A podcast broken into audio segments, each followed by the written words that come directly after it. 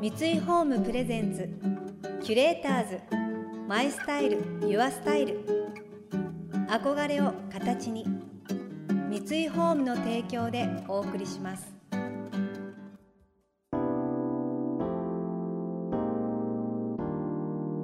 溢れる情報の中で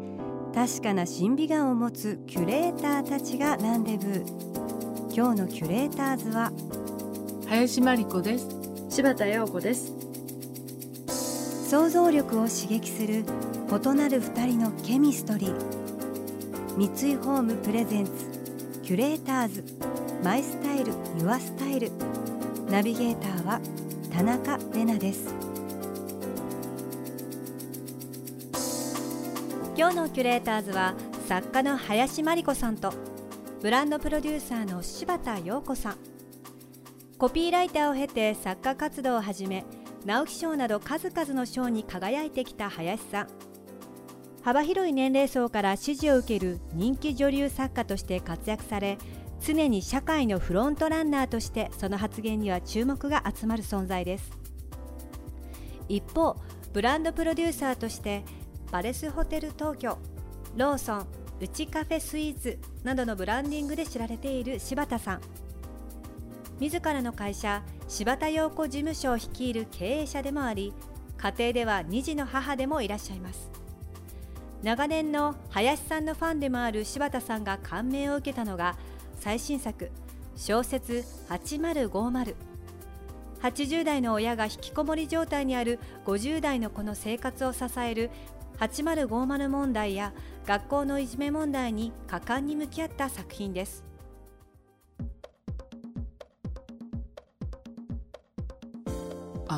不登校。はい不登引きこもり書きましょうって言って、8050問題をやりましょうって言ったんですけど、はい8050だとちょっと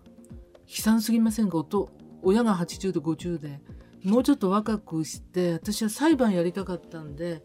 あの裁判やると裁判をやりたかった。やりたかったんででそういう言葉遣いになるんだ。そうそうそう。書きたかったってこと？そうそうそうそう、うん。そうするとやっぱり年齢的にあの50と14はい。だから30歳ずつそうですね。そこであの。80も出てくるけれども。そうそうなんだ。からもうね本当に大変でしたよ。あの裁判シーンが書けなくて。素晴らしかったですよ。いや弁護士さんについてもらってあの柴田さんもそうだと思うけど初めてのことをやって知らないことだと聞かなきゃいけないじゃないですか話を、はいはい。レクチャーしてもらうわけですけどもその若い時は準備8割ですもんね。そうそうそう。私の仕事もそうですけど林さんもそうですそう。よねでそのレクチャーがうまく頭に入ってこない時って本当に辛いんですよ。すごく大変だったでもその今日一人一人のこうまあ私なんか本当に周りにいるようなうちの社員の子供さんも5年生の不登校と中2の不登校のいるんだよね結構いるんですよでその不登校になった時のもうとにかくいいから行きなさいっていうことでもないかもしれないっていう親の迷いもこう助長してとにかく増える一方じゃないですか。なので本当に身近な問題ででも登場人物の選ぶ言葉から取る行動から全部手に取るように分かるからなんで林さんはやっぱりえー本当ありがとう少し世代が上でいらっしゃるのにここまでのことが分かるんだろうと思ってそうです。ね私たち作家ってあの一人でお芝居してるみたいな感じで。そうですよね、うん、だからもうその人になりきってるから、そこでセリフが出るんですけど、出る。まあうん、なんか不機嫌な家事とか書いてる時難しいのは男の人から口説かれてものすごい美人でこう強気の女の人にならなきゃいけないわけじゃないですか。はい。で男の人がどう口説いてくるのかって本当にわからないんでだからこうそれはさすがに取材して取材してるけどやっぱり一人で書いてる時は私はめちゃくちゃいい女で、まあ、二人きりで会えば口説かれるとあそんな女よとか思って書かないとね書けないからねそれは大変。うん。大変ですよ。私たち、えっと、40代ぐらい中心の女の経営者の友達がいつ,、ええいつも一緒にいるような人たちがいて、いつも話してるともう本当林さんとかにもう聞いてもらいたいよねこの話ってぜひぜひ今度聞かせてください。シティより面白いっていうふうにぜぜひ貸してくださいよ 今度。本当にうんぜひ。そう私もやっぱりホテル作ってとかジム作って街作ってとか病院作ってとか今そんな仕事多いんですけれどぱり人からすごいインスピレーション素敵な人が歩いてるとその人にシュッて入ってその人がこうの生活からそのホテル、素敵なホテルとの付き合いからって言ってだんだん妄想の世界に入ってそれで一冊の林さんは本っていう形になるんですけど、私は一冊の企画書にななるんですよね。キュレーターズ。マイスタイルユアスタイル田中れながナビゲートしています東京 FM キュレーターズ。今日のキュレーターズは作家の林真理子さんとブランドプロデューサーの柴田陽子さん。林さんが新潮社から発表された小説8050この小説を書き終えて林さんは家族の在り方について心境の変化があったようです。私8050書いて家族っていうのはもう役割終わったら解散してもいいと思うようになってきてこの頃ますます思うようになってうちの娘今年から社会人だけどあの別にもうこれで親の役割を取ったらもうそんなに気が合わなかったら別にね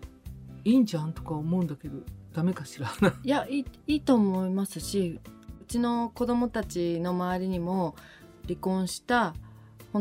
本当のお父さんとも仲がいいし次の今のママのパートナーとも仲がいいしその高校生の女の子に2人お父さんいるってどうなのとか言うといやもうそうラッキー、まあその子インターに行ってるんですけど私はすごいラッキーで私のことを真剣に考えてくれるパパが2人もいて嬉しいみたいなあ。こともあったりとかなのでやっぱり人っていうのはその人間関係の中で必要とされ豊かさとか自分の存在価値が芽生えてくるものだからもっともっと自由になって自由をできる強さと最低限の勤勉勤労のところを身につけてればあとは自由にやるのがやっぱり豊かですよね。だからやっぱり女性もちゃんと経済力を身につけないもうこれは絶対もう基本中の基本で絶対そうですもう解散する時もお金がなきゃできないですからね。そうですだから私もその子供を産むの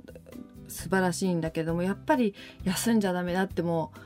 絶対に自立していないと私が育てたいのは物心ともに自立をして味方と仲間の多い人生を歩んでほしいっていうのがもう社員に言ってるんですけど素晴らしいですねそれは。もうその上では好きな人がいたらその人と恋愛するのが一時の人生の豊かさだし子供は責任があるから育てる義務があるけれども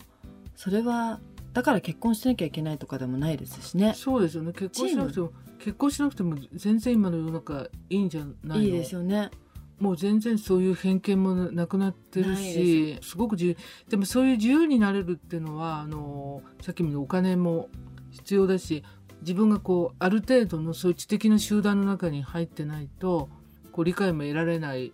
と思うんですよ。やっぱり世の中って想像力がない人たちの集団ってすごくあってさ一定量いやいやいやでそういうところに入っちゃうと「えー、何?」とかさ結婚もしないで子供産んでみたいなこと言われるんだけども、まあ、ある程度の想像力が働くってことは知的な人たちのそういう集団の中で生きてる限りは何の問題もないと思うんですけどね、本当に。そのやっぱり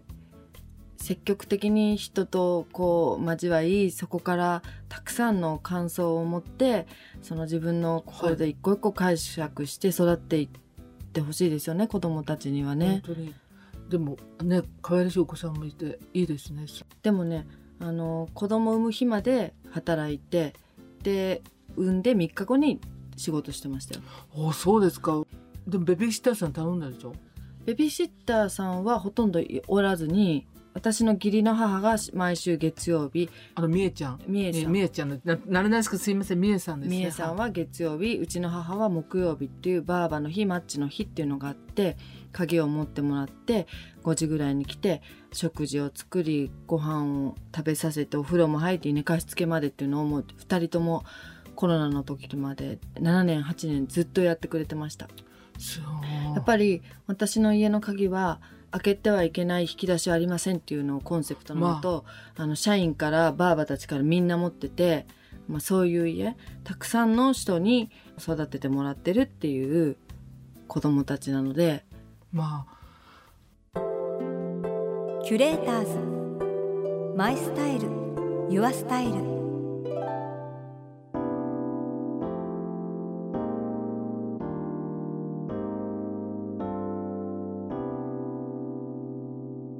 田中れながナビゲートしてきました。三井フォームプレゼンツ。キュレーターズマイスタイルユアスタイル。今日のキュレーターズは作家の林真理子さんとブランドプロデューサーの柴田陽子さんとのお話をお届けしました。林真理子さんの小説8050あっという間に読んじゃいました。面白かったです本当に、えー、主人公が引きこもりの子供がいるお父さん。なんですけれどもこれから先8050問題に自分の家がなってしまうんじゃないかっていうふうに考えるようになって、えー、息子のその引きこもった原因っていうものを追求していくと今まで見て見ないふりをしていたことをやっとちゃんと向き合って親としても向き合って息子ともきちんと向き合ってその7年前のいじめの問題を裁判にかけて2人で戦っていこうっていう家族を再生させようとする物語です。なんかこう本当に他人事ではなくこの主人公の方が語られていることがドキュメンタリーみたいに読みながら自分自身の過程も重ねながら見て読めていくのでなんかそこにとてもリアリティを感じて最後まで一気に読んでしまいました。そして父に勧めました。うちの父も本当に最初から心をわしづかみされたって言ってて本当に一気に読んだみたいで最後本当に泣いたって言ってましたね。なんか家族で共有したい本ですね。これは母が読んだらどうなるんだろうとかじゃあ兄が読んだらどうなるんだろうって考えちゃいますね。この番組では感想やメッセージもお待ちしています。送ってくださった方には月替わりでプレゼントをご用意しています。今月はロールストランドのカップソーサーです。1726年にスウェーデン王室御用達の窯として創業したロールストランド社。ヨーロッパで2番目に古い歴史を持ちその初期はノーベル賞の授賞式後の晩餐会で使用されていることでもよく知られています。今回はスウェーディッシュグレースシリーズからカップソーサーをプレゼント。温かみのある優しいデザインがお家でのティータイムを引き立てます。またインテリアライフスタイルなどあなたの暮らしをより上質にする情報はウェブマガジンストーリーズのエアリーライフに掲載しています。今月のリコメンドトピックは秋の始まりはおうち読書でゆっくりとです。詳しくは番組のホームページをご覧ください。次回も引き続き林さんと柴田さんをお迎えしてお二人のお家のこだわりや週末美容についてお聞きしていきます。それでは素敵な週末をお過ごしください。田中れなでした。三井ホームプレゼンツキュレーターズマイスタイルユアスタイル憧れを形に三井ホームの提供でお送りしました。